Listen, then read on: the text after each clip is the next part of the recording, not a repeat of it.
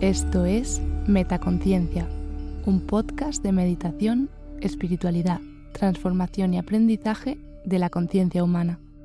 Gracias por escuchar. Hola, soy Silvia. Te doy la bienvenida a esta audio newsletter de Metaconciencia.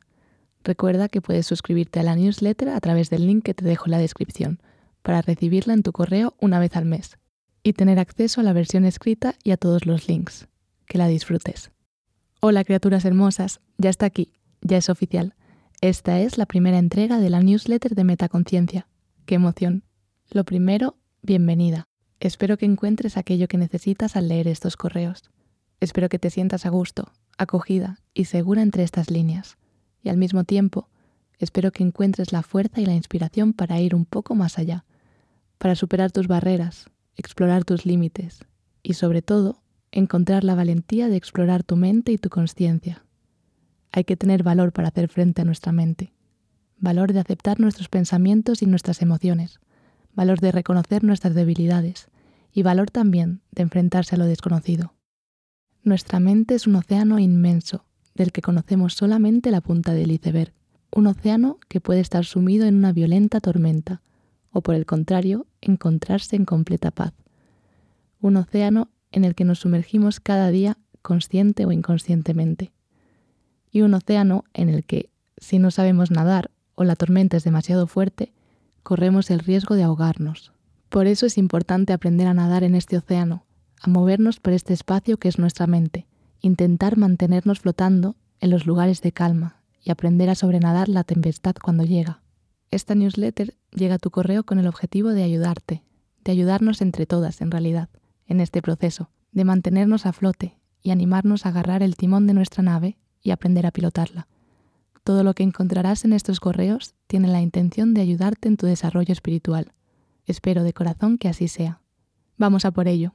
Hoy te cuento novedades, nueva newsletter, Instagram y TikTok de Metaconciencia, nuevos episodios, episodio especial 500.000 escuchas, frases de meditación, meditación ansiedad guiada y frases motivadoras de la vida mi recomendación del mes, documental El secreto del Dr. Greenberg y podcast cosmética de trincheras. Vuestra sección. Os cuento cómo me gustaría que funcionase esta sección. Y ahora yo, te comparto mi experiencia y reflexiones del Camino de Santiago. La frase del mes. Un barco está más seguro en el puerto, pero no fue construido para eso. Novedades. Lo primero y más obvio, acaba de comenzar la newsletter de Metaconciencia. Muchísimas gracias por ser parte de esto. Si tú no estuvieras leyéndome o escuchándome, ahora mismo esto no tendría sentido. No olvides enviársela a tus seres queridos para hacer de esto algo grande. Y si aún no estás suscrita, puedes hacerlo aquí. Y hay un link. Os dejo el link en la descripción. El Instagram de Metaconciencia es todavía muy nuevo, así que necesita mucho amor. ¿Te animas a seguirme y subir una story recomendando tu episodio favorito de Metaconciencia? Si me etiquetas, lo comparto y así de paso recordamos entre todas nuestros episodios preferidos que ya van siendo unos cuantos entre los que elegir. Y más estrenos, me refiero al TikTok de Metaconciencia. Es la primera vez en mi vida que utilizo esta plataforma, así que todo consejo es bienvenido. Síguelo aquí, arroba metaconciencia. Nuevos episodios.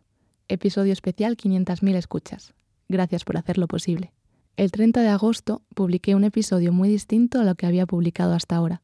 Quería compartir contigo el sorprendente crecimiento de metaconciencia durante estos últimos meses y darte las gracias por hacerlo posible. Además, te adelanto todas las novedades que van a ir viniendo en estos próximos meses. Si aún no lo has hecho, puedes escucharlo aquí, con el link al episodio. Frases de meditación. El 6 de septiembre comenzó esta nueva sección del podcast, donde pretendo hacer una recopilación de frases dichas por personas conocidas en el mundo de la meditación, la filosofía y la espiritualidad. Esta vez te traigo una recopilación de frases sobre la práctica de meditación que son casi una meditación en sí misma. Espero que encuentres inspiración y motivación para retomar, continuar o empezar con tu práctica diaria de meditación. Si aún no lo has hecho, puedes escucharlo aquí. Link al episodio. Meditación ansiedad guiada. El 13 de septiembre publiqué esta nueva meditación guiada, esta vez para ayudarte a gestionar la ansiedad. Muchas me lo habíais pedido, y aunque tenía mis dudas, ya que siento que este tipo de emociones son mejor tratarlas con un profesional, he decidido hacer esta meditación que espero os ayude y alivie en los momentos de ansiedad, que espero que sean pocos, Por supuesto, este episodio no sustituye la ayuda profesional, sino que espero que os sirva como complemento. Una de las cosas sobre las que te invito a reflexionar en este episodio es sobre la relación que tenemos con esta emoción. A menudo nos enfrentamos a la ansiedad como si se tratara de nuestra enemiga, y nos olvidamos de que la ansiedad no es nuestra enemiga, es una aliada que nos está indicando que algo no está bien en nuestra vida y que debemos hacer cambios. Siento que cambiar este enfoque es el primer paso. Si aún no lo has hecho, puedes escuchar la meditación aquí. Y os dejo el link a la meditación. Frases motivadoras de la vida. El 20 de septiembre se estrenó este episodio en el que os traigo una recopilación de frases motivadoras, para que las escuchéis cuando sintáis que necesitáis un chute de motivación. Si aún no lo has hecho, puedes escucharlo aquí. Mi recomendación del mes. Este mes fui a ver la película documental El secreto del Dr. Greenberg, del director Ida Cuellar. Es un largometraje fascinante sobre la misteriosa desaparición de Jacobo Greenberg, un científico mexicano especializado en psicofísica, que llegó a demostrar los primeros indicios de la telepatía. Es un documental increíble, tanto por la historia en sí misma, por cómo está contada, y además toca temas totalmente relacionados con la espiritualidad. Si tienes ocasión, no dejes de verla. Y otra recomendación. Si estás interesada en la cosmética natural, tienes que escuchar el podcast Cosmética de Trincheras, en el que Esther te contará cómo crear tus propios cosméticos y productos de higiene personal a partir de ingredientes naturales. Es mucho más fácil de lo que piensas. Si te interesa el cuidado de tu salud y el medio ambiente, te animo a escucharlo en Spotify o donde sea que escuches podcast. Vuestra sección. Esta es la sección en la que vosotras sois las protagonistas. Me encantaría que a lo largo de estas próximas semanas me hicierais llegar cualquier tipo de reflexión, anécdota o cualquier cosa relacionada con vuestro desarrollo personal y espiritual que queráis compartir con el resto de la comunidad. Vuestra imaginación es el límite. No tiene que ser muy largo. Con un párrafo es suficiente. Si te animas a compartir cositas, puedes escribirme a contacto metaconciencia.es o a través del Instagram metaconciencia.es. Recuerda que tu experiencia y aprendizaje pueden ayudar a muchas otras personas. Y ahora yo, por supuesto, no iba a pediros que compartierais vuestras vivencias y experiencias personales sin hacerlo yo también. Así que esta sección va de eso, de compartir contigo un poquito más sobre mí y sobre dónde me encuentro en mi desarrollo espiritual. Hoy os quería hablar de una experiencia que ha sido muy enriquecedora para mí, el Camino de Santiago. Concretamente, caminé el camino francés, de Saint-Jean-Pied-de-Port, Francia, hasta Finisterre, Galicia, España, un total de 890 kilómetros. Mi camino comenzó el 28 de septiembre de 2021 y terminó el 8 de julio de 2022. No, no he estado un año haciendo el camino de Santiago, aunque sí que siento que ha sido así hasta cierto punto.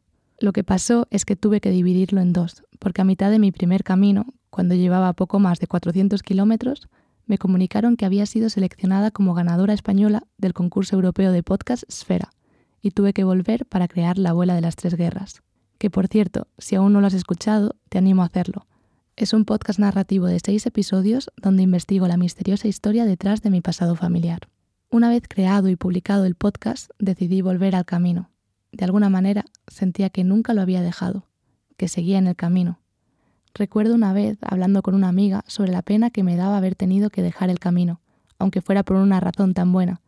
Ella me había dicho, no has dejado el camino, el camino te está llevando por aquí y de verdad sentí que así era.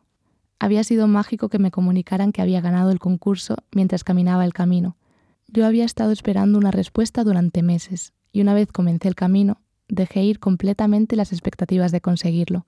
Y fue entonces, cuando solté y me centré en seguir avanzando, cuando de repente llegó la inesperada noticia. Fue como si el camino me hablara y me dijera, ahora sí, ahora estás preparada. Así que en cierta forma, para mí crear la abuela de las tres guerras fue parte de ese camino. Fue parte de ese autodescubrimiento y esa reconciliación conmigo misma y con mi pasado que esperaba encontrar caminando. Y una vez publicado, una vez dado a luz el podcast, porque de verdad yo lo sentí como un parto, volví a retomar el camino donde lo había dejado, para terminar lo que había empezado, para cerrar el círculo. El camino de Santiago me regaló el tiempo que necesitaba para pararme y pensar, para romper la inercia, para escuchar a mi cuerpo y a mi alma y sentir hacia dónde quería seguir caminando y a lo que realmente merecía la pena dedicar energía. A los pocos días de comenzar a andar, comencé a ver cada vez con más claridad que en verdad el camino era una metáfora de la vida y que todo lo que experimentabas y aprendías en él era aplicable una vez volvías a casa. Estas fueron algunas de las enseñanzas más importantes que aprendí.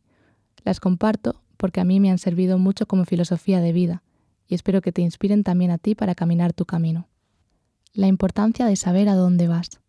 Probablemente este fue uno de los descubrimientos que más me impactaron y cambiaron mi manera de pensar. A los pocos días de empezar a caminar, me di cuenta de que me sentía muy feliz, sin ningún motivo aparente. Comencé a pensar sobre ello, a intentar identificar la causa de esa felicidad tan pura, y me di cuenta de que se debía a que no tenía preocupaciones. Y no tenía preocupaciones porque cada día me levantaba teniendo muy claro cuál era mi objetivo. Mi objetivo era llegar a Santiago, y en mi caso, a Finisterre. Mi objetivo era caminar siguiendo el sol, hasta que el mar me impidiera caminar más allá. Y sabiendo eso, teniendo claro hacia dónde estaba caminando, el camino a recorrer no parecía tan difícil. Por supuesto, había momentos duros. De hecho, hubo momentos muy duros y otros muy buenos. Pero no eran los momentos buenos ni los malos los que me hacían decidir si yo quería seguir caminando o no. Lo que me hacía seguir caminando era la sensación de que cada día estaba un poco más cerca de mi objetivo, de que lo estaba logrando. Y ahí, en esa sensación de avance, en la motivación de una meta, encontraba la fuerza para seguir caminando, pero sin dejar de disfrutar el camino. Tener claro hacia dónde caminaba borraba las preocupaciones y me permitía ser feliz cada día. Me daba seguridad, me daba una razón de ser, pero en realidad el objetivo en sí mismo no era tan importante. Podría haber sido cualquier otro. Me di cuenta al llegar hasta él. Después de caminar tantos kilómetros con una meta concreta, después de sufrir dolores de pies, ampollas y el peso de la mochila en mi espalda cada día, me había autoconvencido de que todo merecería la pena. Todo cobraría sentido súbitamente una vez llegara hasta mi objetivo. Pero en realidad no pasó nada. Quizás un sentimiento momentáneo de lo he conseguido, he sido capaz. Pero lo que realmente me había transformado era todo el aprendizaje que había experimentado caminando hasta allí, las personas que había conocido y que tanto me habían inspirado, las situaciones que me habían hecho crecer, el simple caminar que tanto me había fortalecido física y mentalmente. El objetivo era necesario porque sin él no hubiese caminado, pero en realidad era la excusa para caminar. Lo verdaderamente importante era el camino en sí mismo, aprendiendo a fluir y soltar cuando llega el momento. El camino es un constante aprendizaje. El camino te enseña que todo está en constante movimiento, que nada dura para siempre, ni lo malo ni lo bueno. Todo fluye y es necesario dejarlo fluir, porque aferrarte a algo y forzar las cosas solo te lleva a hacerte daño. El camino te enseña esta lección de una manera bastante gráfica. Desde el momento en que empiezas a caminar, sobre todo si lo haces sola, como fue mi caso, comienzas a relacionarte y conocer a un montón de personas increíbles. Con algunas conectas menos, con algunas más. El camino es tan intenso que es muy fácil llegar a tener una conexión muy profunda con una persona habiendo caminado juntas tan solo unas pocas horas. Esto es algo súper bonito, pero también nos hace crear apegos muy fuertes rápidamente. Una vez encuentras a esa o esas personas con las que conectas tanto, es muy probable que te apetezca pasar más tiempo con ellas. Si justo coincide que ellas también y además tenéis ritmos compatibles, entonces perfecto. El problema viene cuando los ritmos no son compatibles. Por mucho que ambas queráis caminar juntas, si una camina más rápido que la otra y aún así os intentáis adaptar, al final lo único que va a ocurrir es que alguien se va a hacer daño. Probablemente la persona que camina más lento intente forzar su ritmo, intentará dar más de lo que es capaz de dar y se acabará lesionando. Es muy posible que la que va más rápido ralentice su paso y se acabe frustrando. Por eso es tan importante y a la vez tan difícil dar la bienvenida a las personas que llegan, aprender de ellas, crecer juntas inspirarse mutuamente, pero luego saber dejarlas ir cuando la vida te lleva por caminos diferentes. Cuando comencé a reflexionar sobre esto, me di cuenta de que en verdad esto era una lección de vida. En el camino, el daño que te haces al forzar la situación es mucho más visible. Te lesionas una rodilla o un tobillo y no puedes caminar más. En la vida es un poco más abstracto. Cuesta darse cuenta, pero es igual de cierto. Forzar situaciones, aferrarse a personas, Negar los ritmos de cada una y los caminos de la vida solo nos lleva a sufrimiento. Sin embargo, cuando aceptas y dejas fluir, te das cuenta de que la vida te sorprende. Puede ser que te vuelvas a encontrar con esa persona con la que tanto conectaste dos pueblos más allá. Puede ser que a las pocas horas de caminar sola conozcas a otra persona con la que conectas igual o más y lleve un ritmo compatible al tuyo. Puede ser que lo que realmente necesitas ahora mismo es caminar sola, dedicar tiempo a estar contigo misma y conocerte mejor. Una cosa está clara, la única persona que seguro caminará siempre al mismo ritmo que tú eres tú misma. Y esta reflexión del camino y la vida enlaza con la frase del mes. Un barco está más seguro en el puerto, pero no fue construido para eso. Leí esta frase mientras caminaba, en una lámina que recordaba a una persona fallecida en el camino. Me impactó y emocionó mucho. De alguna manera, resumía todo lo que estaba pasando por mi mente en aquel momento. Estamos vivas porque hemos sido creadas para vivir, para experimentar la vida, para buscar respuestas, para perdernos y encontrarnos todas las veces que haga falta. Y para ello es necesario salir del puerto, soltar las amarras, tomar riesgos, enfrentarnos a nuestros miedos, explorar nuestros límites, luchar por seguir adelante. Eso es lo que da sentido a nuestra vida. Con esta reflexión me despido hasta el próximo mes. Espero de corazón que hayas encontrado inspiración y aprendizaje en estas líneas. Si esta newsletter ha llegado hasta tus manos o tus oídos, pero todavía no estás suscrita, recuerda suscribirte para no perderte las próximas entregas. Te dejo el link en la descripción. Comparte este correo con las personas a las que creas que puede ayudar o inspirar. Si tienes una historia o reflexión que te gustaría compartir en vuestra sección, puedes escribirme a contacto metaconciencia.es o a través del Instagram metaconciencia.es. Y recuerda que estoy disponible y encantada de recibir tus comentarios y reflexiones. Te envío todo mi amor y fuerza. Silvia.